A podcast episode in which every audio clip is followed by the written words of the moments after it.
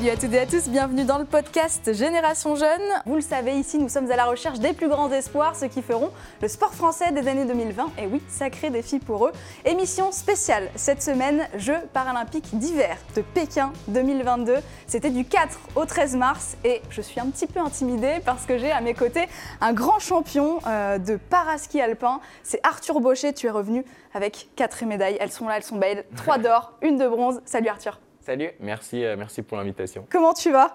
Bah, ça va super bien, hein. je crois que ça, c'en est la preuve. ça pourrait pas aller mieux.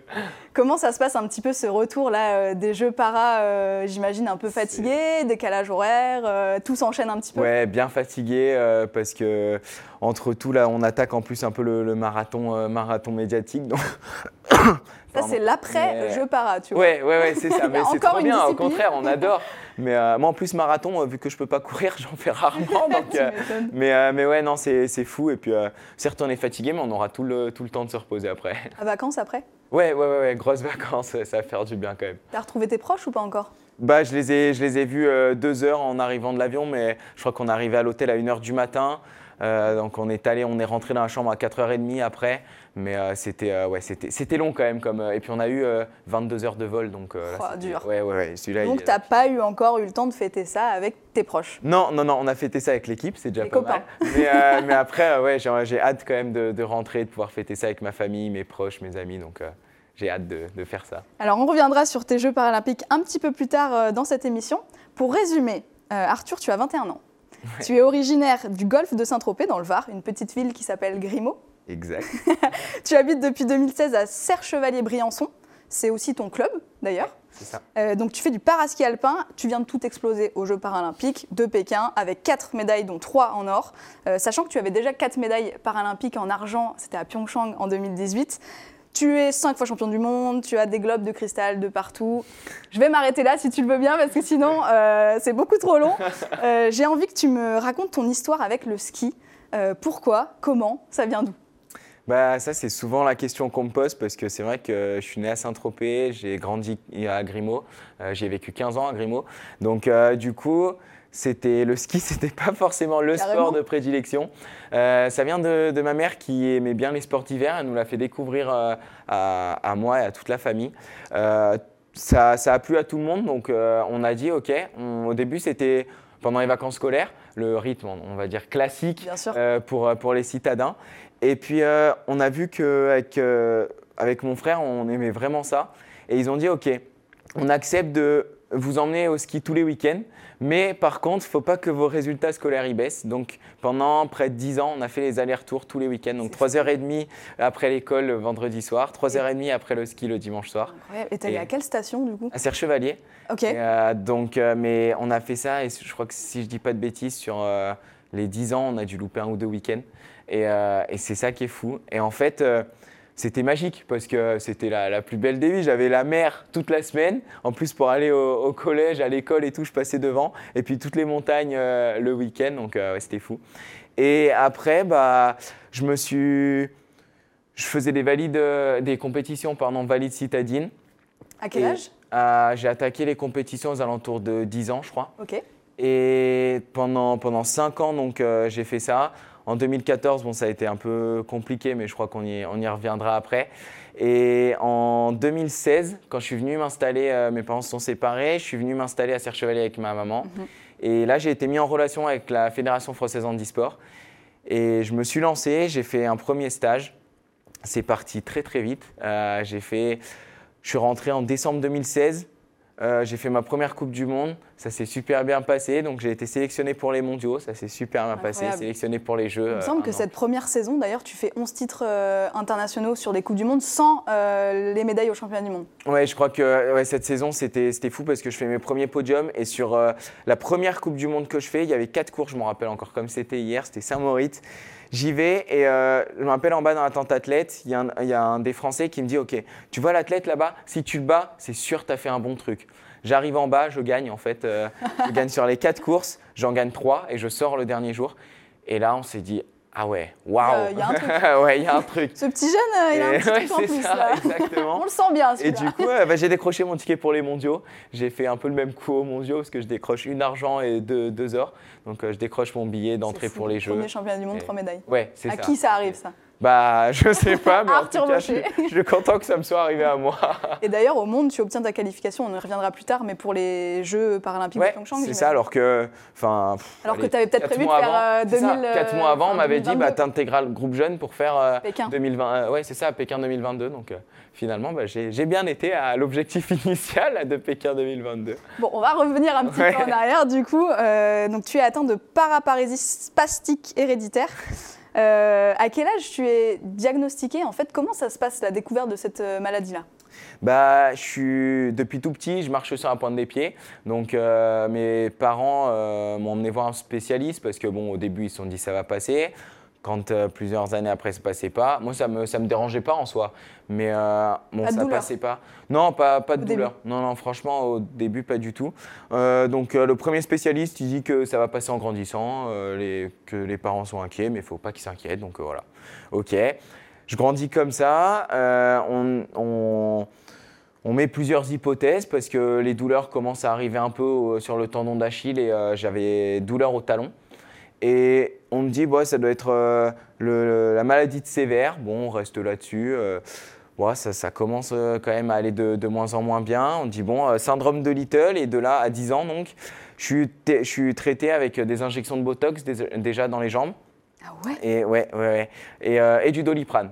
Donc, et ça, ça, ça, ça dure encore, ça, ça marche bien pendant presque 4 ans. Et alors là, 2014, euh, grosse rechute. Et euh, le médecin, euh, le docteur Maximin qui me suivait, me dit bah écoute là, euh, moi ça dépasse mes capacités. Faut que tu ailles voir le professeur Chabrol en neurologie. Et du coup, j'y suis allé. À la Timone, c'est Ouais, ça À c'est ça, à la Timone à Marseille. Et du coup, on y est allé. C'était compliqué pour avoir un, un rendez-vous parce que c'est un service qui est, qui est très demandé. Et j'étais, euh, pendant ce temps, en fait, j'étais déscolarisé parce que j'arrivais plus à m'asseoir. Même le temps d'un repas, c'était compliqué. Je passais, euh, bah, j'avais 14 ans, je, je passais mes journées allongées euh, dans, le, dans le canapé. Alors, je connaissais toutes les pubs par cœur. C'était, l'enfer. Tu entendais juste la musique, tu ah dis, ouais. Ah ouais, non, mais toutes les émissions, parce que souvent en plus il y a des rediffs et Ah bah, tout, donc euh, je les connaissais, mais toutes par cœur. Mes parents ils hallucinaient, mais en fait, enfin, c'était horrible. J'avais 14 ans et à 14 ans, tu as tout sauf envie d'être allongé dans un canapé toute la journée. Tu te dis, Ah, c'est bon, je peux, je peux aller marcher et tout. Ouais. Ah bah non, t'as- tu fais. déjà dans les déplacements dans la maison, c'était compliqué. Et du coup, je fais, bon, bah, je commençais à. Ça devenait dur. Mes parents voyaient aussi que, parce que j'avais des douleurs, c'était, très très dur. Et mes parents voyaient que ça, mon état se, détériorait petit à petit. Euh, on ne trouvait pas ce que j'avais. Le, rendez-vous chez le professeur Chabrol ne venait pas. Et en fait, au final, un jour, ma, ma mère en a eu marre et a dit euh, Ok, allez, prends tes affaires, on- je te charge dans la voiture, je t'emmène aux urgences. On est allé aux urgences. Et de là, ils ont dit Ah mince, on n'avait pas compris que c'était euh, si grave, en fait, c'était aussi urgent. Donc, on a fait plein de, de batteries de tests. Et en fait, on s'est rendu compte bah, que c'était euh, génétique, que j'avais une atteinte de la moelle épinière et qu'en fait, euh, en dessous des genoux, j'avais plus le réseau nerveux qui passait à 100% et que l'atteinte remontait jusqu'au bassin.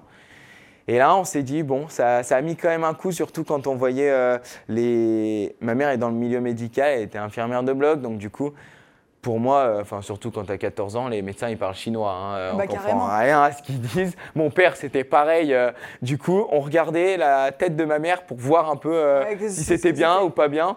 Et il y a certains, il y a certaines maladies qui ont été, qui ont été évoquées comme, comme la maladie de Charcot. Et, et là, ma mère, quand on lui a dit qu'on allait faire les tests pour cette maladie, elle s'est décomposée. Et, et je me rappelle du retour, bah, ça a duré euh, deux heures. Pendant deux heures, elle a, elle a pleuré. Elle a pleuré tout le retour. Et moi, bah, Même toi, en plus, tu est- comprends pas très bah non, bien. moi quoi. je comprends pas trop. Enfin, euh, je veux dire, à 14 ans, la maladie de Charcot, euh, je, je comprenais pas trop. Et, et du coup, quand les résultats sont, sont revenus négatifs, ça a été un immense soulagement. Et au final, ouais, bah voilà, on a mis ce, ce nom sur cette maladie, donc euh, la paraparésie spastique. Toi aussi, Et, t'as du mal ouais, moi aussi. Pourtant, maintenant, j'ai l'habitude. mais, euh, Et du coup, on a mis un nom dessus. Et surtout, le nom, c'est bien, mais le traitement, c'est mieux. Tu Et on a réussi à trouver un traitement. J'ai réussi à, à revivre parce que honnêtement, j'ai pu, j'ai pu retourner à l'école, j'ai pu retourner. euh, Même le ski à cette période-là. refaire où- Alors, pendant des, des fois, j'ai eu une période en 2014 où ça allait un peu mieux. Donc t'allais suis dit, ah skier? ouais, je vais tenter de skier. Oh bah, c'était, c'était pas. J'avais du mal à suivre un groupe de deuxième étoile. Euh, donc, ça, Ça doit être dur pour toi ouais. en plus qui. Ouais, bah ouais, c'est ça. Et puis, euh, j'essayais quand même parce que je voulais pas. C'était, c'était quand même du bonheur de, de reskier après, après cette dure période. Un jour, j'avais mis les chaussures de ski. Je suis resté mon pied crampé dans les chaussures de ski pendant plusieurs heures. C'est la kiné qui a dû me l'enlever. On pensait qu'on allait devoir couper la chaussure de ski pour m'enlever le, pied dedans. Donc, euh, ouais, c'est pas des super souvenirs. C'est dur d'expliquer euh, à ceux qui t'entourent à l'école justement. euh, en fait, quand toi-même tu ne sais pas exactement ce que tu as. J'imagine que c'est super dur. Ouais, ouais, mais déjà, déjà en- à partir de 2010, euh, c'était chaud parce qu'en fait, euh, bah, la maladie, des fois j'étais bien, des fois j'étais pas bien du tout. Et du coup, j'alternais entre euh, debout, béquille. et les gens ne comprenaient pas forcément. D'ailleurs, on m'appelait le simulateur au collège. Donc, ouais, c'est.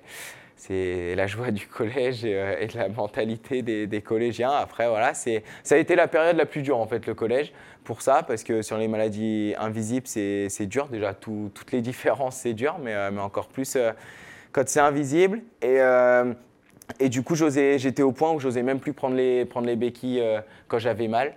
Et là, on a dit qu'il fallait faire quelque chose, c'était pas bien. Donc, j'ai fait des exposés pour essayer d'expliquer à la, à la classe. Ma classe, après, a super bien compris, mais les plus grands, c'était plus difficile.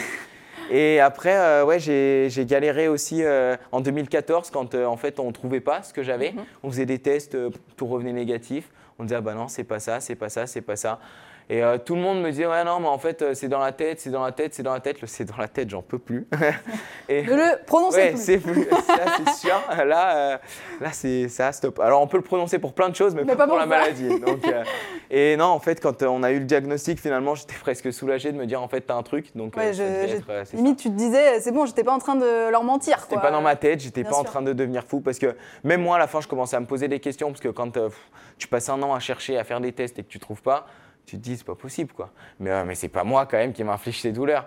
Et donc euh, voilà, après euh, j'ai réussi à trouver ce traitement. C'est un traitement lourd mais, mais au moins il me permet aujourd'hui de, de marcher, même si c'est souvent en béquille, et de skier, ça c'est cool. Ça, c'est le principal, Ouais. j'ai envie de te dire. C'est hein. ça, Euh, Limite, t'es exactement. né pour skier, toi. Ouais, ouais, ouais, c'est ce qu'a dit un médecin un jour. Parce que ouais, dans le- je suis en position d'étirement dans la chaussure de ski, donc il m'a dit que finalement j'étais plus fait pour skier que pour marcher. Alors ça, fallait pas me le répéter deux fois. C'est parti du coup. Ouais, l'ai En retenu. 2016, euh, l'aventure en ski, elle commence. Donc tu découvres un petit peu tout ce monde-là. Tout va très vite, euh, on l'a dit tout à l'heure. euh, Tu fais directement des premières médailles, des championnats du monde impressionnants en 2017. Tu pars à Pyeongchang, tu fais quatre médailles, donc tu es vice-champion ouais, paralympique c'est quatre ça. fois. Limite, je sais pas, comment tu fais? C'est quoi ton secret Pourquoi de la progression aussi vite? Bah, je sais pas, je pense que j'aime déjà vraiment ce que je fais euh, et j'ai un plaisir quand je skie qui est, qui est fou. Et je me prends pas trop la tête en fait. Euh, je skie et puis euh, moi je me fais plaisir sur les skis. J'essaye de mettre tout ce qui, de tout mettre en place pour aller vite. Et puis jusque là ça marche. Donc pardon, j'espère que, que ça continuera de marcher encore longtemps. Alors, il paraît qu'avant chaque course, ton frère t'envoie un message. Qu'est-ce qu'il te dit, ton frère? Affirmatif. Il m'envoie soit un bulldog, pas un caniche. Soit un bulldog, pas un caniche. Mais c'est génial. Il l'a trouvé où cette punchline? Honnêtement, je ne sais pas, mais, euh, mais c'est vrai qu'avant chaque course, il me l'envoie. Et, euh, et là, il me l'a renvoyé encore. Il me l'a envoyé trois fois, je crois, le, après, là, sur la deuxième manche du géant euh, des Jeux. Il me l'a envoyé. Il a dit Allez, vas-y, t'en es capable et tout. euh. Il a Euh, fait envoyer, envoyer, Ouais, ouais, envoyer c'est plusieurs ça, c'est ça. Je pense qu'il a fait des copier-coller, mais euh, non, non, c'était fou. Et cette phrase, elle me, ouais, elle me motive vraiment. Et des fois, je suis, je suis là à me la répéter dans le- la cabane de départ, C'est quoi, donc euh, à 30 secondes du départ. Enfin, tu sais quoi, Ouais, t'es ouais, pas, un- ouais. t'es pas Ouais, un- c'est ça. Bah, a- souvent, il y a pas mal d'étrangers en haut, donc ça va. Mais, euh, mais les kinés et euh, le technicien qui au départ, ils me prennent peut-être un peu des fois pour des fous. Justement, cette force que tu as en toi, euh, cette combativité au plus profond de, de toi, cette joie de vivre, ce sourire, parce que tu as toujours le sourire, c'est un truc de fou. Finalement, c'est pas un peu tes plus grandes armes pour te battre contre la maladie et pour les médailles, j'ai envie de te dire. Bah si, clairement, de toute façon, dès, que, dès que je fais une piste, dès que, dès que je fais une médaille, dès que tout ça, en fait, je me dis bah, que c'est une victoire sur la maladie parce que on m'avait dit quand j'étais jeune qu'il fallait que j'arrête le sport. J'avais dit ça, c'est pas possible. Et aujourd'hui, bah, voilà, je, je suis triple champion paralympique, donc j'ai bien fait de pas arrêter le sport. Et, euh, mais ouais, ouais, ce, ce sourire, il me permet de, il me permet de, me sortir de pas mal de, situations parce que euh, voilà, je, suis quelqu'un qui, je suis quelqu'un de joyeux Très et, positif. et ouais, ouais j'adore ce que je fais. Donc en fait, de faire partager comme ça, j'adore l'aventure que je suis en train de vivre. Et mon, Enfin voilà, mon objectif, mon souhait, c'est de la partager à un maximum de monde. Et en fait, euh, bah, là, je crois que j'ai eu pas mal de, retours positifs après ces jeux. Donc euh, c'est bien, ça veut dire que ça a été encore une victoire sur, sur ces jeux. Tu es devenu le grand roi Arthur.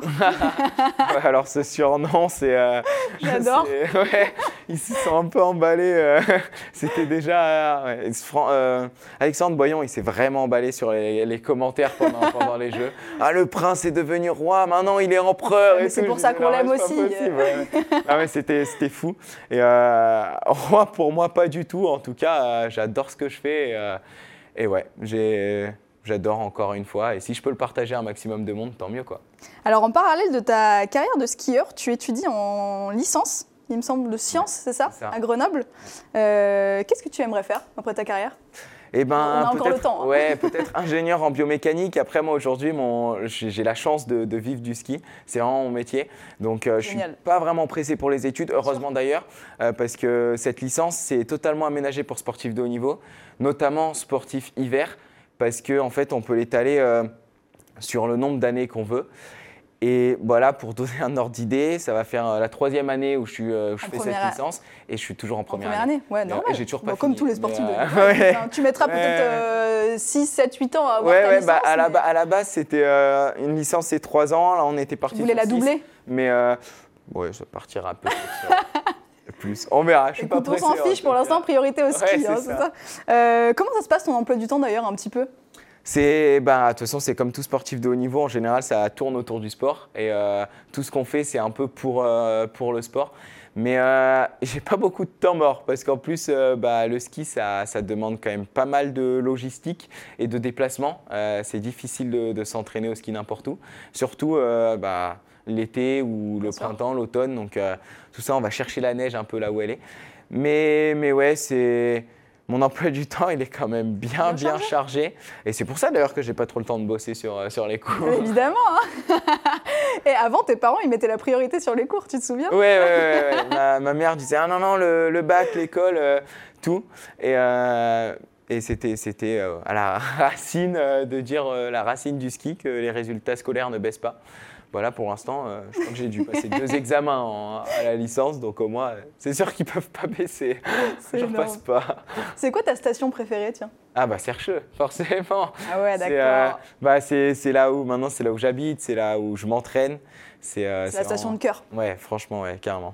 Bon, je rappelle que tu as 8 médailles paralympiques sur deux paralympiades, donc 3 médailles d'or, 4 médailles d'argent et une en bronze. Euh, tu as déjà essayé de porter les 8 en même temps autour du cou, tiens?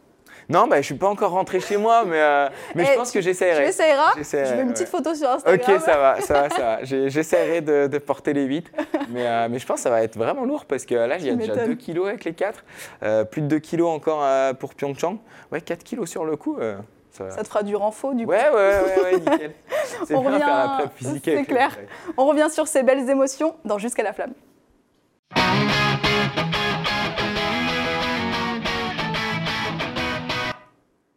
Est-ce que tu arrives à te rendre compte un petit peu quand même que tu as fait vibrer, rêver tous ces gens, tous ces enfants devant une télé?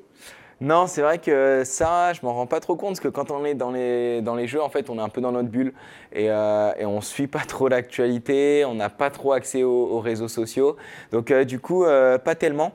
Mais, mais les retours que j'ai eus de ma famille qui, en plus, n'a pas pu me suivre et était en France, ils m'ont dit Mais là, t'imagines pas, 2018, c'était déjà le feu, mais alors là, là, t'es pas prêt. T'es pas prêt à ton retour en France.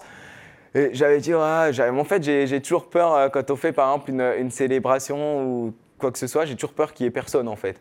Et, euh, et, à chaque fois, je suis surpris. Et là, il m'avait dit, tu vas voir, là, tu vas être euh, vraiment, vraiment surpris. Et bon, j'avais dit, bon, bah, on verra ça quand je rentrerai à, à Sercheux, à Grimaud. Et en fait, euh, là, en sortant de, l'avion, c'était déjà fou. J'ai été reconnu hier par le chauffeur de taxi, par des gens dans la rue. Bah, je me dis, mais c'est pas possible d'être reconnu à Paris, c'est, fou. Je pensais jamais que ça allait m'arriver un jour. Alors, imagine euh, Grimaud. Oui, ouais, ouais, c'est ça. Je pensais, autant chez moi, je m'étais dit, ouais, d'accord, euh, bah voilà, l'enfant du pays, l'enfant de Grimaud, l'enfant de Sercheux. Oui, là, je, vais être suivi et, là, on me reconnaîtra, mais, mais à Paris je veux dire non. En fait, si. Donc ça, c'est, fou et je commence à réaliser. Et je pense que c'est ça aussi qui me fera réaliser, réaliser les médailles parce qu'en fait, c'est tellement fou que j'ai toujours du mal à réaliser. À prendre du recul. Ouais, exact. Alors Pyeongchang, c'était en 2018, tu avais 17 ans, 4 médailles d'argent comme ça, paf, premier jeu paralympique, c'est quand même déjà assez fou, parce que normalement on arrive, on est jeune, comme ça on découvre les jeux. Non, toi direct, quatre médailles. Euh, là, tu reviens quatre ans plus tard avec trois en or et une de bronze. Qu'est-ce qui a changé pour toi euh, en quatre ans en fait? Et qu'est-ce qui t'a permis de passer cette cape de médaille d'or? Bah, Il y a énormément de choses qui ont, qui ont changé, mais c'est sûr que la question de euh, après, après Pyeongchang et surtout là avant, avant Pékin, avant de partir, j'ai eu pas mal de journalistes qui me posaient la question. Ils me disaient, mais en fait, euh, en 2017, c'était aussi peut-être ta fraîcheur qui t'a fait, euh, qui t'a fait finalement gérer la, la compétition de la plus belle des façons, parce que faire quatre médailles d'argent, c'était totalement inespéré. Et, et du coup, il m'avait dit, et là, vu que maintenant, bah, tu n'auras plus cette fraîcheur, comment, comment tu feras Enfin, la, fraîcheur est toujours là. Hein. Non, non, mais elle est là, mais la, fraîcheur, euh, on va dire, euh, c'était mes premiers jeux, c'était euh, l'excitation, tout ça, ça l'innocence des jeux finalement. Et, et, là, j'avais dit non, mais en fait, voilà, j'essaierai de les aborder de la, de la même manière. Et puis après, j'avais un nouveau statut. J'étais quand même euh, sur euh, les quatre années. Euh, chaque saison que je finissais, je disais Ah bah là, j'ai fait la meilleure saison de ma vie. Ah bah là, j'ai fait la meilleure saison de ma vie. J'ai dit ça quatre fois. Là, je vais en redire ça encore cette année. Mais, mais c'est vrai que. Et du coup, c'est fou. Ça montre un peu la progression. J'ai changé, j'ai changé mentalement, j'ai changé physiquement. Et puis, j'ai pris cette expérience. J'avais deux ans d'expérience, même pas un an d'expérience sur le circuit en arrivant à Pyeongchang. Euh, là, j'en avais 7, 6. Euh, Mais euh, du coup, c'était fou. Et puis, je, pendant ces 4 ans, on a pu tester des choses, on a pu mettre en place des, des, tests, des tests qui ont marché, qui n'ont pas marché. Mais ceux qui ont marché, on les a gardés, on, est, on a essayé de, de les emmener jusqu'à Pékin, jusqu'à cette, cette, médaille d'or. Et puis ça a marché, ces médailles d'or, parce que du coup j'ai eu la chance d'en faire trois. Donc c'était vraiment fou. Ouais. Tu ouvres ton compteur d'or avec la descente? Raconte-nous un petit peu euh, cette descente. C'est serré. Oui, ouais, ouais, cette, euh, cette, descente, elle est serrée. Euh, j'étais en plus, j'étais un bloc de stress. avant, ça, ça m'arrive rarement de stresser, honnêtement. même avant les courses. Pardon. J'en ai, mais, mais c'est en général, il vient quelques dossards avant ou mm-hmm. quoi que ce soit, et puis c'est du bon stress. Là, j'ai eu, c'est de voir aussi mes, mes copains défiler là, j'ai dit, waouh, ok, là, ça y est, on rentre dedans. Euh, en plus, avec le stress, j'avais énormément de stress du Covid, de ne pas être testé positif, parce que là, c'était, euh, en fait, c'était plus ça, le, stress des jeux en, ce moment. Euh, et, je me suis dit, ok, là, tu es, demain, c'est la descente, tu as gagné les trois entraînements officiels, mais c'était des entraînements. Donc maintenant, c'est demain que ça joue. Et au mondiaux, qui était en janvier, j'avais gagné les deux entraînements officiels mais je m'étais fait avoir et je m'étais fait passer devant. J'ai fini deuxième pour 12 euh, centièmes, je crois. Euh, et, je me suis fait passer devant sur, euh, sur cette descente et j'ai dit là, c'est pas je. Ne veux pas, je ne veux pas revivre ça. Là, je me suis entraîné pour ça, je veux pas. Donc, du coup, j'ai essayé quand même de mettre un peu de pression pour me dire, ne faut vraiment pas que tu te reposes sur les, tes lauriers. Et là, faut que, faut que tu engages. Faut pas que tu te poses de questions, faut que tu y ailles. Et du coup, euh, boule à l'estomac, j'arrivais pas à manger la veille, euh, j'ai du mal à dormir. et je me suis dit, oh là, ça va être long. Et puis cette excitation, tu te dis, oh là, tu regardes l'heure, tu fais, oh, mais là, je devrais dormir, je vais pas avoir mes 8 heures de sommeil. Hop, ah ouais, ouais. Oh là là, je passe à 7h30 de sommeil, non, non, ça le fait pas, ça le fait pas. Et puis tu regardes l'heure, tu tournes dans ton lit, tu te dis, oh, mais là, ça doit faire au moins une heure que je tourne dans mon lit, j'en peux plus. et, euh, et du coup, je me suis dit, oh là là, mais demain, tu vas pas être en forme. Je me suis levé, j'ai dit, ok, là maintenant, tu vas. Y va t'y vas, t'y vas. J'ai fait la, reconnaissance, que la pige, je la connaissais par cœur. Je me la suis refaite dans la tête, j'en avais rêvé depuis. Euh, et vraiment, c'était pas l'expression, j'en ai vraiment rêvé euh, les nuits d'avant. Et euh, j'avais fait d'ailleurs un peu tous les scénarios. Ah, euh, c'est énorme. ça. Ouais, ouais, c'est stressant, hein. c'est vraiment stressant. et ça, ça arrivé vachement pendant les jeux. J'ai même fait un scénario où je sais pas pourquoi. Alors j'étais en chambre avec Oscar, donc euh, je pense que j'ai dû rêver pour ça. Je crois que c'était sur le Super Combiné. que moi je, je, sortais alors que je, que je gagnais la première manche, je sortais. Mais par contre, c'est Oscar qui gagnait, donc du coup j'étais deg, mais content pour Oscar. Et je me dis, mais comment, à quel moment tu vas te faire un scénario comme ça C'est clair. Donc, euh, bref. Et pour revenir sur la descente, ouais, j'y vais, je, suis dans ce portillon. Euh, et j'ai chanté. J'ai chanté. Euh, J'étais bien, j'étais bien. J'ai chanté ouais, quoi Il faisait beau ce jour-là. Et j'ai dit Regarde comme il fait beau. dehors, il est temps d'aller jouer. Et ouais. Et, euh, et du coup, je trouve que cette phrase, elle marquait trop bien parce qu'il faisait beau. Et, euh, et c'était vraiment ça. Il était temps d'aller jouer. C'était les jeux. Il fallait, euh, il fallait tout envoyer. Et, euh, et du coup, je me suis retrouvé, la piste en plus un peu flippante. Et je me suis dit Ok, là maintenant, tu y vas. Et j'y suis allé. J'ai, pris des risques. J'ai pris énormément de risques. En arrivant en bas, Marie, elle me dit Mais, mais c'était quoi cette descente? T'as mis la recherche de vitesse à des moments euh, Enfin, j'imaginais même pas que c'était possible. Je lui dis ouais, mais moi non plus, mais en fait, ça passait. Sur le coup, je me suis dit allez, vas-y, remets-la. Et, euh, et en arrivant en bas, j'étais deuxième dossard et j'ai horreur de passer premier dossard Ouais. Parce que derrière, il y a tout le stress. Bien sûr. Je préfère. Alors que dernier, t'arrives, tu connais ton résultat. ça, c'est bien. trop bien. Ouais, trop bien.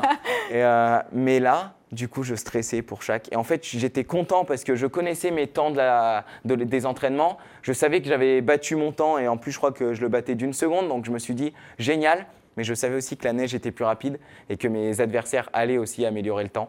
Et j'ai dit oh là là là là, c'est pas possible. Et à chaque adversaire qui passait, j'étais comme ça. j'osais T'inquiète pas, devant la télé, on est pareil. hein. Ah ouais, ah ouais, non, mais c'était stressant. Et du coup, un derrière, waouh, génial. Et en plus, je connais mes, mes concurrents. Bien sûr, euh, tu sais où euh, ils sont forts. euh. Et, euh, et du coup, voilà, je les attendais. Et quand j'ai vu le dernier, en plus, c'était euh, bah, un Chinois qui était nouveau sur le circuit. Je savais qu'il pouvait faire une, une belle chose. Et quand je l'ai vu passer derrière, j'ai dit, ouais, mais ça y est, ça y est, c'est ça. J'avais du mal à réaliser. J'étais en train de me dire, non, mais, mais c'est pas possible. J'ai pleuré trois fois dans cette aire d'arrivée. Je me suis dit, mais 4 ans de travail et, euh, et elle est là. Pour ça? Elle Bah est ouais. là, ouais, c'est ça, c'est fou. Et, euh, et ouais, c'était c'était vraiment magique. Et puis ça m'a, je me suis dit, bah ça y est, t'as gagné tes jeux, t'as plus rien à perdre sur ces jeux. T'as fait mieux qu'à Pyeongchang. Alors, tu vas entendre ta Marseillaise à, à Pékin.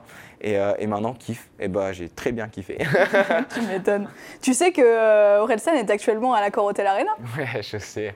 Non Je ça sais, te- je sais, Tu vas pas te chauffer pour euh, un petit concert là? Bah, en vrai, je pense que si j'avais pu prendre des plages, j'y serais peut-être allé. En plus, je restais encore sur Paris. Donc, euh, mais bon, ouais, je sais, j'ai euh, j'ai des amis là qui vont. Donc, euh, voilà. Je chanterai euh, Regarde comme il fait De beau chez toi. seul, de chez moi. Ou encore euh, sur le portillon de départ. Ouais, ça ouais, te ouais. réussit bien, donc Bah, du tu coup, je l'ai Ah tu rechanté après sur d'autres Bah oui. disciplines euh, en me disant c'est peut-être ça qui a, qui a marché. C'est sûr, moi je, oh, je ferais pareil. Quand t'as un truc qui marche, tu le Ah gardes ouais, dans c'est ça, exactement. Ça, ça sert peut-être à rien, mais c'est pas grave. Bon, suite à ça, hein, tu poursuis ta lancée, deux médailles d'or de plus, une en bronze qui, comme tu l'as dit sur ton Instagram, vaut de l'or, clairement, parce que je pense que tout le monde a vu cette image où euh, à la fin, tu arrives, t'es complètement Pas bien. euh, dans le mal, hein, euh, mais, mais en même temps, c'est une image super forte et super belle, parce que là, on voit que t'es allé en fait bien au-delà de tes limites. Ah bah ouais, Ou c'est ça le sport. Peut-être tu te sentais capable, en fait, finalement. Ah ouais, non, je- honnêtement, je m'en sentais pas capable d'aller jusque-là. J'étais déjà fatigué au départ. Je me suis dit, oh, ça va être long. Et puis, euh, pour ceux qui qui connaissent pas cet effort, c'est, on peut se dire, ouais, mais c'est une minute. Oh, j'ai un crochet ouvert sur la- l'image. Euh, on se dit, c'est c'est une minute trente d'effort. Mais en fait, euh, une minute trente, c'est vraiment long. Et, euh, et pour les jambes, c'est vraiment long aussi. Et quand on, quand on arrive, on se dit, euh, quand tu es dans le portillon, que tu dis que tu n'as déjà plus d'énergie, après c'est le stress, la pression qui fait ça aussi, mais tu te dis que ça va être long. Ouais. Et, euh, et quand tu es dedans, que tu sens que tes jambes commencent à tétaniser, tu te C'est dis, long. mais non, mais, mais l'arrivée, elle est là-bas, Ouais. je la vois. Tu arrives dans le mur final, tu te dis, mais il y a encore tout ça, et en plus c'est super raide. Et du coup, tu, tu vas puiser dans tes derniers retranchements, et là j'y suis allé, et euh, je suis allé au-delà de ce que je me pensais capable de faire. Mais c'est ça, c'est ça que je voulais faire sur mes jeux. C'était j'y allais pour, pour me dépasser, pour pas en garder sous le pied. Et, euh, et en fait, euh, cette image, c'est peut-être la plus dure à regarder parce que euh, je me rappelle les, les douleurs comme elles étaient. Toi, il y a euh, tout qui te revient. C'est ça, c'est ça. Et, euh, mais en même temps, je me dis que c'est peut-être l'une des images aussi les- la plus belle parce que ça montre qu'on se dépasse, qu'on peut repousser ses limites et que, et que le mental, il a, il a une vraie place dans le, dans le sport. Tu m'étonnes. Bon, Arthur, j'aimerais bien te garder 52 minutes, Ouais. mais on va Ouais, passer. c'est moi, je fais des réponses. C'est trop bien. On va passer à la dernière rubrique, c'est le quiz, attention. Voilà.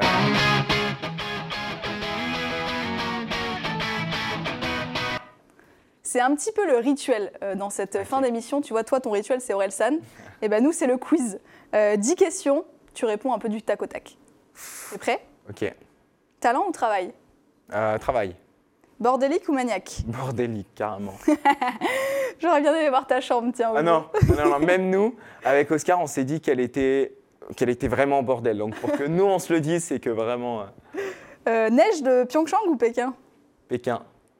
Bon chanteur ou casserole? Casserole. Humour ou amour? Humour. Raclette ou fondue? Oh, oh. Euh, raclette. Ah, J'ai senti l'hésitation Ouais, avec ouais. le wow, wow, wow. Euh, Tour de France ou Giro? Parce que je crois que t'aimes bien le vélo aussi. Ouais, c'est ça. Tour de France. Ok. Euh, Marie Bochet ou Ben- ou Benjamin? Oh là là là là. Alors, je, fais- je vais faire un truc que je fais au coach quand je veux pas les écouter. C'est- non, non, non. Euh, ok, donc là, Écoute, je vais me j'avais pas mis ça à la base, mais je viens de modifier. Non, euh, alors là, c'est sûr, je vais me créer des problèmes. Je vais dire, euh, je vais dire Binge parce qu'il est dans la salle. Ah, c'est pour ça, hein, t'as- t'as peur de sortir après. Euh, à choisir. Alors, à chaque fois, je fais des questions pourries, c'est normal. Champion paralympique de slalom géant ou de descente Euh, de descente. Parce que c'est. Parce que La parce que c'est le cas et du coup, euh, non, c'est non non géant, ça ça aurait été. euh, c'était peut-être le titre que finalement, en fait, euh, c'est ça qui me manque. Et puis, euh, vu le géant de Pyeongchang, c'est quand même celui où je me prends les pieds dans le cap de chauffage. Donc, euh, c'est celle-ci, c'est ma première médaille en géant au jeu. Et, mais, mais je suis champion paralympique de, de descente et vu les émotions que ça m'a que ça m'a procuré, c'est c'est fou. Mais prêt à le revivre. c'est ça. J'espère que dans 4 ans, je pourrai Et changer aussi, la réponse. Clairement. Départ ou finish? Dernière question. Finish. Ok. T'es meilleur au finish? Non, mais au moins, c'est c'est là où je peux fin. relâcher et tout. C'est c'est dire, allez, c'est bon, c'est c'est fini. Eh ben, merci beaucoup Arthur d'avoir été avec nous dans Génération Jeune. Euh, tu reviens quand tu veux. Retrouvez Génération Jeune, présenté par Maxime et Ouzan, en podcast sur Sport en France et vos plateformes habituelles.